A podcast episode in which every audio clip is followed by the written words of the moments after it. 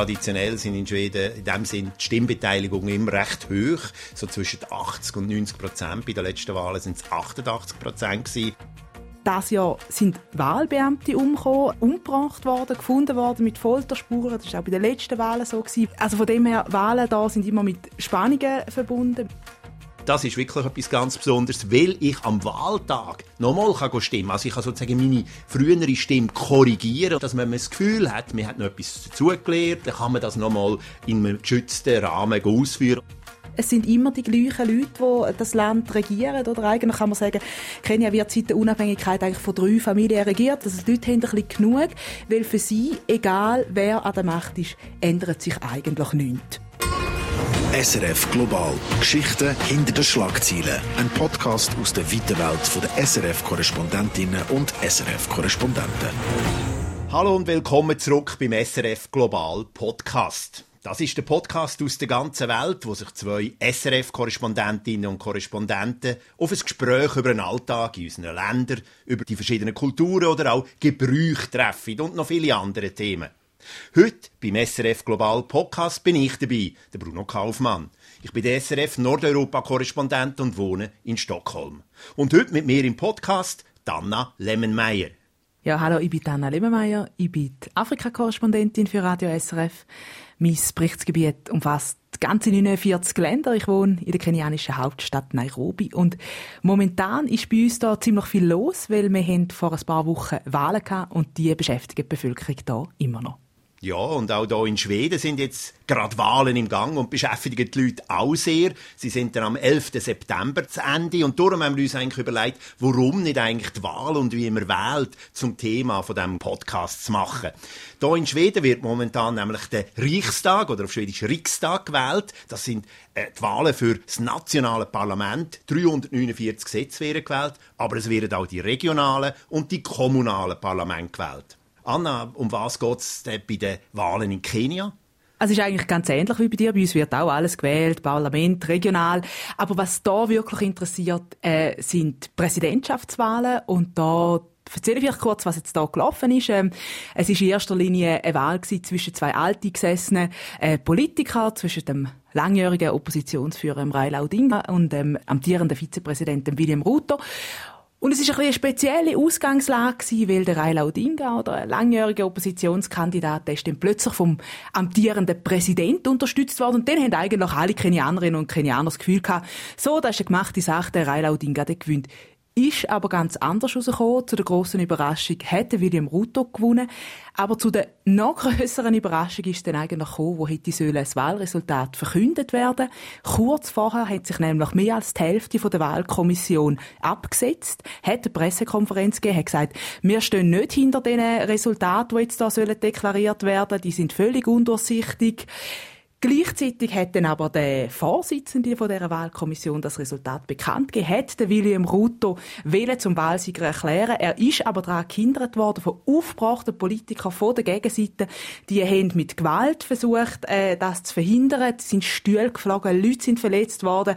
Und vor allem, es dann auch niemand mehr gewusst, was eigentlich Sache ist. Welcher Teil der Wahlkommission hat recht? Es hat ein grosses Durcheinander gegeben und jetzt ist der Fall vor Gericht. Das Gericht muss jetzt entscheiden, sind die Wahlen gültig oder nicht. Das haben wir schon mal gehabt, äh, in Kenia. Bei den letzten Wahlen hat dann das Gericht effektiv entschieden, die Wahlen sind ungültig. Haben wir alles nochmal müssen von vorne anfangen. Und darum ähm, stehen wir jetzt vor dem Gerichtsentscheid, der steht noch aus. Du siehst, Bruno, ziemlich viel Drama bei uns. Aber erzähl doch du mal, wie läuft es denn bei dir?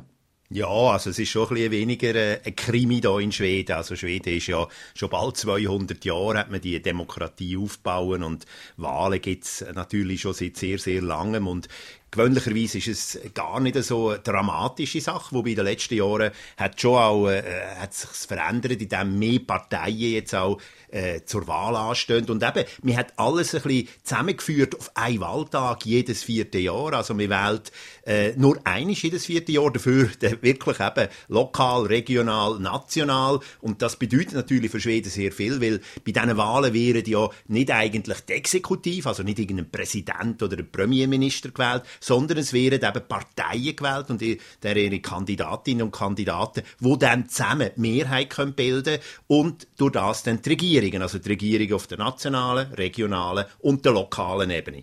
Und die Auswahl ist wirklich groß. Also äh, 270 Parteien haben sich angemeldet das Jahr für die Wahl, also 270 verschiedene Parteien. Und was besonders auch noch in Schweden ist, jede Partei hat das Recht, äh, Wahlzettel für die eigene Partei zu bestellen. Also dreimal so viel, wie es Stimmberechtigung gibt, in jedem Ort, also auf allen Ebenen. Das bedeutet jetzt, dass es für 8 Millionen Stimmberechtigte in Schweden 800 Millionen Stimmzettel gibt. Und die Stimmzettel werden verteilt, die werden gebraucht in der Kampagne, aber natürlich auch in der Wahllokal. Also es ist wirklich äh, sehr viel los, es wird sehr viel gezeigt und, und die Stimmzettel, die spielen natürlich in dem Sinn eine wichtige Rolle. Das ist Wahnsinn. Also, wenn ich mir da vorstellen 800 Millionen Stimmzettel in Kenia, das könntest du gerade vergessen. Jeder Wahlzettel zusätzlich, wo irgendwie da auftaucht, das gibt gerade irgendwelche Spekulationen. Es ist jetzt auch bei dieser Wahl so gewesen, dass irgendwelche dubiose Venezolaner am Flughafen festgenommen worden sind mit zusätzlichem Stillmaterial. Also das macht da in Kenia einfach immer sofort extrem misstrauisch, weil man hat da einfach sehr wenig Vertrauen ins Wahlsystem. Zu Recht, Kenia hat eine Geschichte von gewählten Wahlen. Ähm, Gewalt ist auch immer mal wieder ein Thema gewesen, vor, nach, während der Wahlen. 2007 sind über 1000 Leute gestorben bei Nachwahlunruhe. Bei den letzten Wahlen sind über 100 Leute äh, von der Polizei allein verschossen worden. Das Jahr sind Wahlbeamte umgekommen, umgebracht worden, gefunden worden mit Folterspuren. Das ist auch bei den letzten Wahlen so gewesen, während dem Schaffen, oder? Also von dem her, Wahlen da sind immer mit Spannungen verbunden, mit grossem Misstrauen. Und eben, wenn ich von dir höre, 800 Millionen Wahlzettel für nur 8 Millionen Stimmberechtigte, könntest du da gerade vergessen. Aber ich finde es noch, also, es erstaunt mich noch, weil ich habe gedacht, Schweden, ähm, da läuft vielleicht ein bisschen mehr digital und nicht so ein Hin- und Herkarren von irgendwie 800 Millionen Papierli. Das ist wirklich ein bisschen überraschend, dass es in Schweden immer noch so ist. Wir haben natürlich auch in Schweden, wie auch in der Schweiz oder eben auch in Kenia, natürlich sich schon auch überlegt, wie kann man den Wahlprozess digitalisieren. Aber eben, äh, man hat immer noch das Gefühl, solange es richtige Wahlzettel gibt, wo man kann wieder noch mal rechnen wenn es zum Beispiel eine Unstimmigkeit gibt, das ist sehr wichtig fürs Vertrauen ins Wahlsystem. Und es ist ja auch so, äh, dass man äh, in der Schweiz ja brieflich abstimmen Das kann man in Schweden nur, wenn man im Ausland lebt. Aber im Land innen muss man also in ein Wahllokal gehen. Also der Wahlprozess wird in dem Sinn überwacht von einem Wahlkomitee. Also kein Vertrauen in die Post in dem Fall, oder was? Äh, ja, Post hat schon auch zu tun. Und Post hat eine wichtige Rolle in Schweden, weil man kann in alle Wahllokale, es gibt etwa 6000 Wahllokale, kann man go, go, go stimmen vor der Wahl, also im Vorfeld. Das heißt, ich kann irgendwo in Nordschweden oder in Südschweden für meine Gemeinde auch stimmen und das heißt, Bosch muss dann die Wahlzettel nachher in meine eigene Gemeinde bringen, in meinen eigenen Wahlkreis, weil und das ist wirklich etwas ganz Besonderes, weil ich am Wahltag nochmal kann stimmen Also ich kann sozusagen meine frühere Stimme korrigieren und das bedeutet ja, dass eigentlich mein Wahlzettel, meine Stimmen, die dann noch nicht gerechnet sind, müssen können weggenommen werden. Und das macht es wirklich sehr speziell in Schweden, dass man einerseits das sehr offene äh, System hat, wo man überall kann stimmen kann, ganz viele Wahlzettel, aber dann am Wahltag nochmal die Stimme zu korrigieren und meine äh, letzte Stimme wird dann gerechnet. Und der Punkt mit dem ist, dass wenn man das Gefühl hat, man hat noch etwas dazugelernt oder man ist beeinflusst worden, dann kann man das nochmal in einem geschützten Rahmen go, go ausführen. Und das ist schon sehr speziell für Schweden und hat natürlich auch mit dem Vertrauen in die Wahlbehörden zu tun, eben auch in die Post zum Beispiel, alle, die mit dem zu tun haben und doppelte Stimme, also ich nicht mich jetzt schon wunder, Doppeltstimmen, gibt es so etwas auch in, in Kenia? Nein, also ich habe das ehrlich gesagt auch noch nie vorher von irgendwo sonst gehört. Ich weiß nicht, ob es das in, äh, in Schweden sonst noch einmal gibt. Aber bei uns ist es insofern doppelt, weil wir eigentlich auch wie bei dir, oder wir haben einerseits äh, die physische Präsenz, aber andererseits eben auch das elektronische System. Also man hat, will da auch wie so eine Sicherheitsmaßnahme haben. Also das heißt, du musst die vor der Wahlen digital registrieren. Aber du musst nachher auch physisch ins Wahllokal gehen. Und dort ist dann aber wieder vieles elektronisch. Also da hast du wirklich so die, die beiden, die Doppelspurigkeiten. Also ich habe das das mal auch äh, miterlebt. Oder ich bin am Wahltag bin ich in eine, in eine Schule gegangen. Da ist eine grosse grosse Primarschule und in jedem einzelnen Klassenzimmer hat es ein Wahllokal gegeben. Ein riesen Aufwand, oder? Dass allein in dieser einen Schule hätten an dem Tag 30.000 Leute sollen stimmen. Und wenn du dann reinkommst, dann es dort das Tablet und dann musst du zuerst einmal ähm, deinen Finger scannen, also so wie am Flughafen, oder? Und dann wirst du eigentlich identifiziert. Dann macht es irgendwie Bling, gibt es grünes Häkchen und dann siehst du nachher auf dem Tablet deine Idee. Und dann kommst du erst den Wahlzettel über. Dann kommst du eben die sechs Wahlzettel über für den Präsident, für das Parlament, die lokalen Vertreter und so. Eben, wie ich gesagt habe, wir wählen da auch alles. Und dann ähm, eben auch, zu, dass, du, dass du nicht beeinflusst wirst und so, dann kommst du so eine, äh, ein Eckchen über mit so Kartonwändchen und dann kannst du dort äh, irgendwie dein Zeugs äh, ankreuzeln und dann tust du es in so grosse Container reinwerfen. Eben für jeden einzelnen Wahlzettel hat es dann so einen Container. Da sieht es wie ein grosses Töpperwehr. Natürlich durchsichtig, dass man auch sieht, oder was da innen hat. Und nachher, ähm, dann wird da der Fingernagel angemalt dass man auch sieht, dass du gewählt hast. Das ist übrigens ein lustiger, jetzt gerade mit einem Taxifahrer darüber geredet, über die Wahlen äh, gestern und der hat mir dann seinen Fingernagel gezeigt und das ist, meine, die Wahlen sind jetzt ein paar Wochen her, aber da sieht man also immer noch, die Farbe hebt den gut. Und dann ist eigentlich der physische Prozess wieder fertig und dann geht es eben wieder elektronisch weiter. Also nachher werden dann die Wahlresultate wieder elektronisch übertragen und nachher aber gleichzeitig auch noch physisch Papier dann auch noch nach Nairobi gebracht. Also das sind so ein bisschen die, die Doppelspurigkeiten.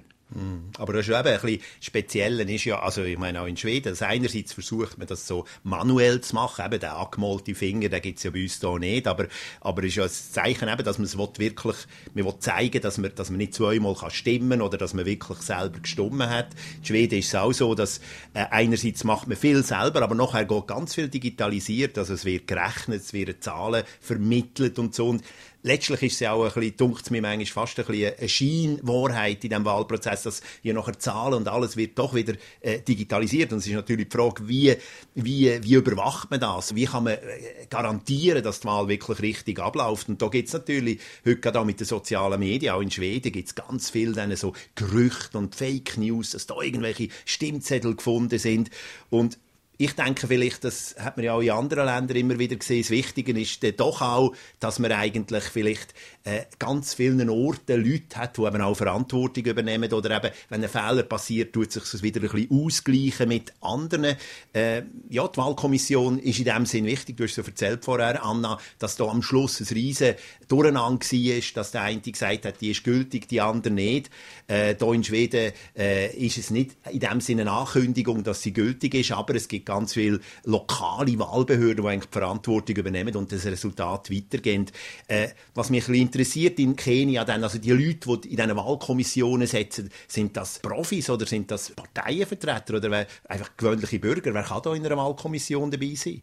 Ja, also es gibt auf ganz verschiedenen Ebenen ja dann wie so Wahlhelfer und so die Wahlkommission, das sind die sieben Leute und die werden eben bestimmt. Und die sind durch das auch nicht unabhängig. Also das hat man jetzt auch gesehen. Es sind dann eben die vier Wahlkommissäre, die vor einem Jahr erst gewählt worden sind vom Präsident und wo sich ganz klar mit der Gegenseite, also mit der Raila Odinga-Seite auch identifiziert haben. Also von dem her, das äh, führt natürlich sehr dazu, dass die Leute sehr wenig äh, Vertrauen haben in die Wahlkommission also auf der allerobersten Ebene. Aber dann hast du natürlich auf ganz vielen Ebenen Leute, die in den Wahlprozess involviert sind. Und das habe ich schon auch jetzt spannend gefunden, oder jetzt einfach in diesen Wahllokal. Da hast du ganz viele Leute, die da hocken. Also da hast du einerseits Leute, die auch vom Staat angestellt sind, die werden ausgebildet, zahlt. Das sind jetzt in dem Fall viele junge Leute gewesen. Und äh, ich habe es auch noch spannend gefunden, dass er dann mit einem Wahlchef in so einem Büro äh, geredet hat, wenn er jetzt da bekommen hat. Und der hat irgendwie etwa, ja, ein bisschen mehr als 200 Franken bekommen für etwa 14 Tage Arbeit. Und das ist in sehr guter Lohn. Oder? Also die meisten Kenianer verdienen in einem ganzen Monat weniger.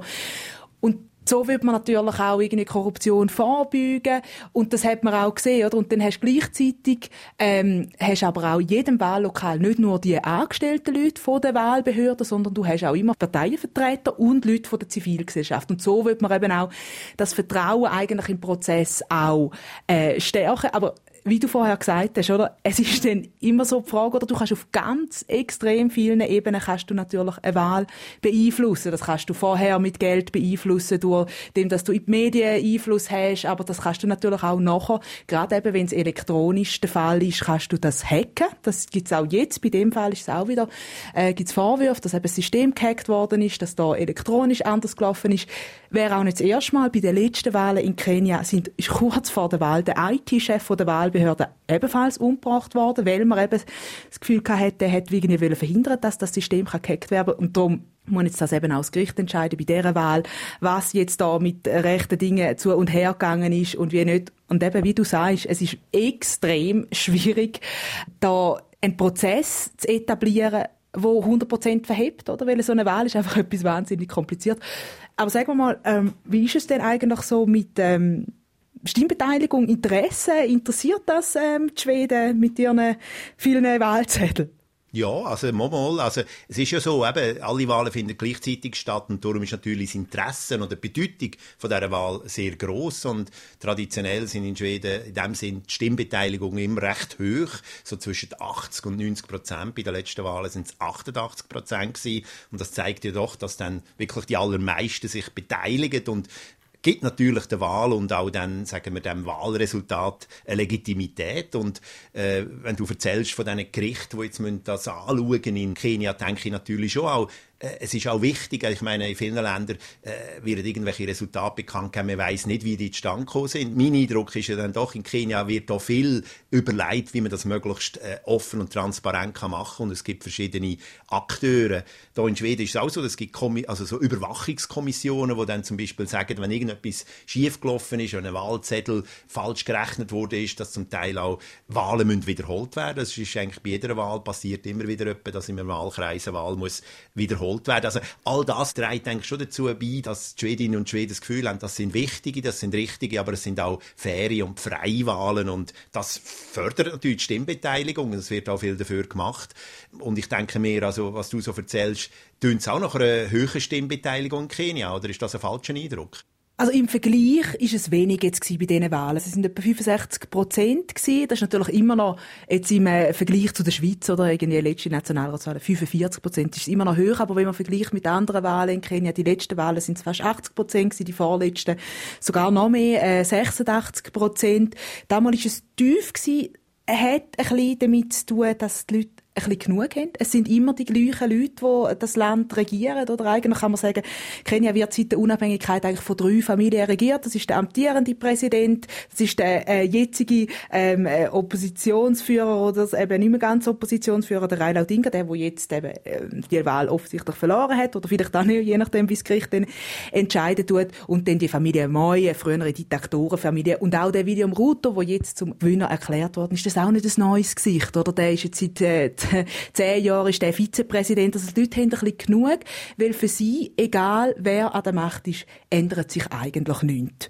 Und darum ist jetzt, sagt man, darum ist wahrscheinlich jetzt die Stimmbeteiligung damals ein bisschen weniger gewesen. Aber was ich hochspannend finde in Kenia ist, dass die Leute, Kenianerinnen und Kenianer, sind extrem interessiert und extrem gut informiert über Politik. Also jeder Taxifahrer, aber auch auf dem Land, also ich bin im Vorfeld der Wahlen auf dem Land gewesen, da haben es Leute, die haben irgendwie eine Kuh und einen Haken, um irgendwie ein, ein Feld bestellen und du hast mit denen können über Politik reden und ich meine, ich habe gerade letzte hat mir unser Nachtwächter ein Sermon gehalten darüber, wie wichtig dass es jetzt ist, dass das Gericht die Wahlen anschaut, so wie das schon letztes Mal wichtig ist und es geht gar nicht um den, wer jetzt wirklich gewonnen hat, sondern es geht darum, um die Institutionen Institutionen stärken, dass man die Demokratie in Kenia kann stärken Und ich meine, das von einem Nachtwächter, wo jetzt nicht ein Studium äh, in Rechtswissenschaften hat, das ist wirklich extrem faszinierend. Das finde ich auch wahnsinnig toll in Kenia, dass die Leute einfach extrem interessiert sind und aber auch immer wieder enttäuscht werden oder von diesen ganzen Wahlbetrug und, und, und Drama und eben auch Leute, die umkommen, ja. Ja, aber das ist ja doch sehr lebendig. Also, du hast ja auch gesagt, es werden auf allen Ebenen gewählt. Also, zum Beispiel gibt es, äh, ist jetzt einfach eine Frage, gibt es Bürgermeisterinnen oder Bürgermeister, die das ein bisschen brechen, da, das Familienregime, also dass es an verschiedenen Orten auch eigenständige, unabhängig gewählte, wirklich äh, solche Bürgermeister gibt? Ja, also das ist so ein bisschen der grosse Wechsel von der neuen ähm, Verfassung. Die ist 2010 in Kraft worden und dann hat man so die sogenannte Devolution ist dann gekommen. Also dass eben das Machtzentrum nicht nur in Nairobi soll sein, also nicht ein Zentralstaat, sondern eben wie in der Schweiz, Föderalismus, oder dass man auf, auf der Ebene mehr äh, machen tut. Und das hat wirklich Auswirkungen. Das sieht man auch jetzt immer in der Wahl. Also da werden die Leute dann eben wirklich nicht mehr gewählt. Also wenn irgendein Governor nicht das macht, was er verspricht, also auf der lokalen Ebene nicht das bringt, er versprochen hat, dann werden die Leute auch wirklich nicht mehr gewählt. Und das ist spannend, oder? Und das nehme ich an, das ist bei euch ganz ähnlich. Ja, das ist wirklich also interessant. Ich habe ja, bevor ich auf Schweden gezogen bin und da geschafft habe, habe ich immer gedacht, Schweden ist so ein zentralistisches Land, wo alles von einer Hauptstadt entschieden wird. Aber ich habe eigentlich dann wirklich gemerkt, dass die lokale Ebene da eigentlich sehr, sehr wichtig ist. Also eine Gemeinde tut eigentlich etwa zwei Drittel vom Steuereinkommen verwalten. Also hat sehr viel, sehr viel Geld und darum ist die lokale Politik sehr wichtig. Gleichzeitig, und das ist ein bisschen interessant, ist es eigentlich nicht so attraktiv, eine lokale Politikerin zu sein, weil äh, es wird sehr schlecht gezahlt. Das ist so ein, ein Milizsystem, wo man ein paar hundert Franken bekommt für einen sehr wichtigen Job. Und darum ist es ja auch schwierig für viele Gemeinden und viele Parteien dann für die lokale Ebene auch Kandidatinnen und Kandidaten zu finden. Umgekehrt versucht man eben, das auch zu fördern, indem man eben die Leute wirklich motiviert, wählen, sich zu engagieren, sich einzubringen. Also man macht viel dafür, dass die Stimmbeteiligung und das Interesse der Leute hoch ist. Also das heisst auch zum Beispiel, wenn ich jetzt ein bisschen krank bin und nicht kann ins Wahllokal selber gehen, dann kommt ein mobiles Wahllokal zu dir heim, also wo, wo, deine Stimme kommt abholen. Oder auch, wenn ich jetzt nicht so gut Schwedisch kann, in Schweden gibt es ja auch viele Zuzüger, Expats, also da wird in einer normalen Gemeinde wird meistens Wahlmaterial bei 15, 20 Sprachen übersetzt, also dass man nicht unbedingt muss Schwedisch können. Ähm, ja, das ist äh, wirklich eine Arbeit, wo, wo immer wieder gemacht wird und es ist äh, natürlich spannend zum überlegen, wie kann man eben auch die äh, zu einer Wahl motivieren und das ermöglichen, wo eben nicht die gleich guten Möglichkeiten haben. Ich, ich weiß nicht, ist das ein Thema in Kenia, Barrierefreiheit beim Wählen? Äh, ja, ich würde es wahrscheinlich so nicht nennen, ähm, aber, aber ja, natürlich. Zum Beispiel ähm, gibt es natürlich in Kenia nach wie vor Leute, die nicht lesen und schreiben können. Das ist im afrikanischen Verhältnis relativ tief, aber trotzdem sind wahrscheinlich etwa äh, ein, ein Fünftel von den Leuten, die, die nicht lesen und schreiben können. Und darum hast du zum Beispiel auf jedem Wahlzettel hast du immer Bildchen auch. Also du hast immer auch ein Foto von dieser Person, dass du auch wirklich weißt, äh, für wer du stimmst. Jetzt mit der Sprache, also ja, spannend, oder was du gesagt hast, bei den vielen Sprachen. Äh, in Kenia gibt es ja auch äh, allein äh, mehr, fast 50 Sprachen, die lokalen Sprachen, dann haben wir auch viele Ausländer da. Auf dem Wahlzettel ist dann aber wirklich nur Englisch und, und Swahili, also da hast, da hast nicht andere Sprachen. Du hast vorher gesagt, eben viele Ausländerinnen und Ausländer in Schweden dürfen denn die auch wählen? Ja, es ist so. Also wenn du, wenn du EU-Bürgerin oder EU-Bürger bist, dann kannst du in Schweden eigentlich schon nach drei Monaten, wenn du dich angemeldet hast, bei den lokalen und regionalen Wahlen mitmachen kannst auch gewählt werden. Also ähm, umgekehrt für die nationalen Wahlen, dann musst du die schwedische Staatsbürgerschaft haben. Wenn du jetzt nicht von der EU kommst, zum Beispiel äh, aus einem Land äh, von außerhalb von Europa, dann musst du drei Jahre in einer Gemeinde gelebt haben, dass du kannst mitstimmen Aber trotzdem, bei 25 Prozent der Bevölkerung in Schweden ist heute, äh, hat nicht den schwedischen Pass und tut auch nicht unbedingt immer so gut Schwedisch reden. Und darum ist das eben sehr wichtig, dass man auch die Stimmberechtigten eben denen auch die Möglichkeit gibt. Und äh, es ist ja so ein bisschen auch die Frage, können zum Beispiel auch jetzt schwedische Stimmbürger und Stimmbürgerinnen, die im Ausland sind, mitstimmen? Ja, das können sie. Sie können auf Botschaften gehen, sie können äh, auch brieflich stimmen, eigentlich so wie ich ja auch als Schweizer, Auslandschweizer hier in Schweden kann stimmen. Ich komme ja immer das Abstimmungskuvert, komme ich immer früher eigentlich als alle in der Schweiz zugesendet über und das hängt natürlich damit zusammen, dass Post ja von der Schweiz nach Schweden nur zwei Tage dauert. Und das ist eigentlich schon spannend, wenn man dann auch eben in der ganzen Welt kann mitstimmen kann. Und das ist ja für dich auch so, Anna. Du kannst sicher auch in der Schweiz mitstimmen und kommst das Gouverne rüber, oder? Ich hätte tatsächlich, also sagen wir es ja, theoretisch ja, könnte auch stimmen. Also ganz am Anfang, als ich hier in Kenia angekommen bin, ist das auch ganz gut, hat es gut funktioniert, weil da hat man nämlich noch können online wählen. Dann ist ja das aber dann wieder abgeschafft worden und jetzt kommen meine Wahlunterlagen per Post. Eben immer so spät an, eben es geht natürlich äh, nicht bei dir nur zwei Tage von der Schweiz, sondern es geht eben irgendwie äh, drei Wochen und darum kommt das eigentlich immer so spät an, dass ich eigentlich gar nicht mehr wählen kann. Wie ist es denn für Kenianerinnen und Kenianer, die nicht in Kenia leben? Könnt die auch mitwählen? Die können mitwählen, tatsächlich, genau. Das ist ein bisschen ähnlich. Also halt auch nicht per Post, sondern du gehst dann irgendwie ähm, auf eine Botschaft. Jetzt bei diesen Wahlen hat man zwölf Länder können stimmen. Warum, dass man das nicht überall hat können nehmen? Es braucht einfach wie eine gewisse Anzahl Leute, dass man sagt, man macht den Aufwand. Das ist jetzt irgendwie, sind es ein bisschen die umliegenden Länder gewesen. Und dann natürlich dort, wo es viele Kenianer hat. Also in äh, Großbritannien, Kanada, USA, dann auch in den Golfstaaten hat es sehr viele Kenianer. In Deutschland hat man jetzt auch können wählen. Umgekehrt ist es aber so, ich als Schweizerin in Kenia kann nicht wählen, ich kann auch nicht mitmachen in der Politik, ich kann keine Kandidatin sein, da muss man wirklich den kenianischen Pass haben. Mhm. Und Jetzt ist ja eben, du hast erzählt, jetzt kommt dann bald der Gerichtsentschluss. Hier in Schweden wird am 11. September gewählt. Also ist eigentlich immer noch ein bisschen Wahlkampf. Vielleicht noch eine Frage zum Wahlkampf. Ist der, ist der in Kenia sehr intensiv oder, oder ist man da ziemlich so, ja, weil es halt immer die gleichen Kandidaten sind, ist es äh, ein bisschen ruhiger oder wie, wie läuft das so? Nein, eigentlich ähm, ist der Wahlkampf in Kenia ein bisschen wie in den meisten afrikanischen Ländern. Das haben ihr vielleicht auch schon mal gesehen. Das sind dann oft so sehr große Veranstaltungen mit Musik und dann nachher fährt man mit irgendwie äh, Gefährt neu durch oder in, in äh, Fußballstadien möglichst viele Leute mobilisieren und dann ist auch immer wichtig, dass man in den Parteifarben ist. Also da ist jetzt damals ist es gelb und blau gewesen. Dann tut man auch die ganze Stadt tapezieren mit diesen äh, kleinen Postern, aber dann auch riesige Poster. Also das ist immer ein riesiges Thema. Es wird auch wahnsinnig viel Geld ausgeben für die Kampagne. Es wird auch effektiv Geld verteilt. Also Wählerinnen und Wähler, wenn sie an so eine Wahlveranstaltung kommen, die werden zum Teil mit Bus angekarrt. Dann gibt man denen auch effektiv Geld, Nötli, oder man gibt eben ein T-Shirt, oder also ich habe auch schon Regenschirm gesehen, oder weiß auch nicht was. Einfach Sachen, die die Leute auch brauchen können.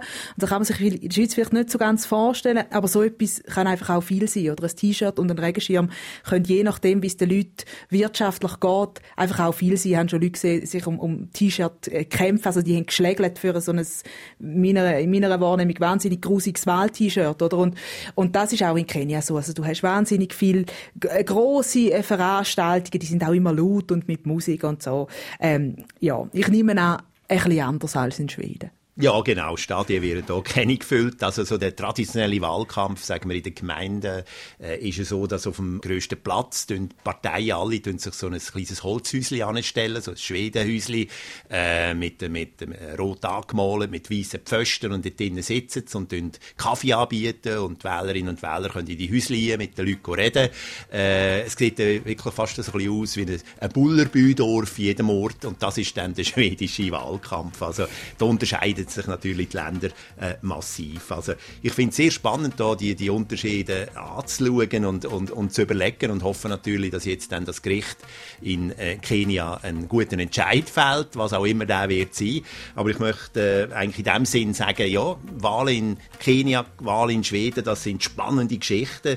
Vielen, vielen Dank, Anna, für das spannende Gespräch. Die nächste Folge von SRF Global, die gibt es dann Ende September.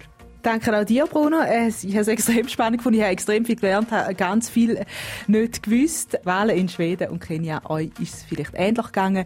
Wenn ihr äh, Feedback habt oder Fragen ähm, zum Thema oder zum Podcast allgemein oder das Thema, das ihr sonst gerne mal würdet hören, dann schreibt uns doch. Ihr könnt das machen via E-Mail. Die Adresse ist studio.srf3.ch und in den Show Notes findet ihr auch einen Link zu einem Formular und dort könnt ihr uns auch erreichen. Ja, wir freuen uns immer über Post und danken euch allen sehr fürs Zuhören. Bis zum nächsten Mal. Hey do! SRF Global. Geschichten hinter den Schlagzeilen. Ein Podcast aus der weiten Welt der SRF-Korrespondentinnen und SRF-Korrespondenten.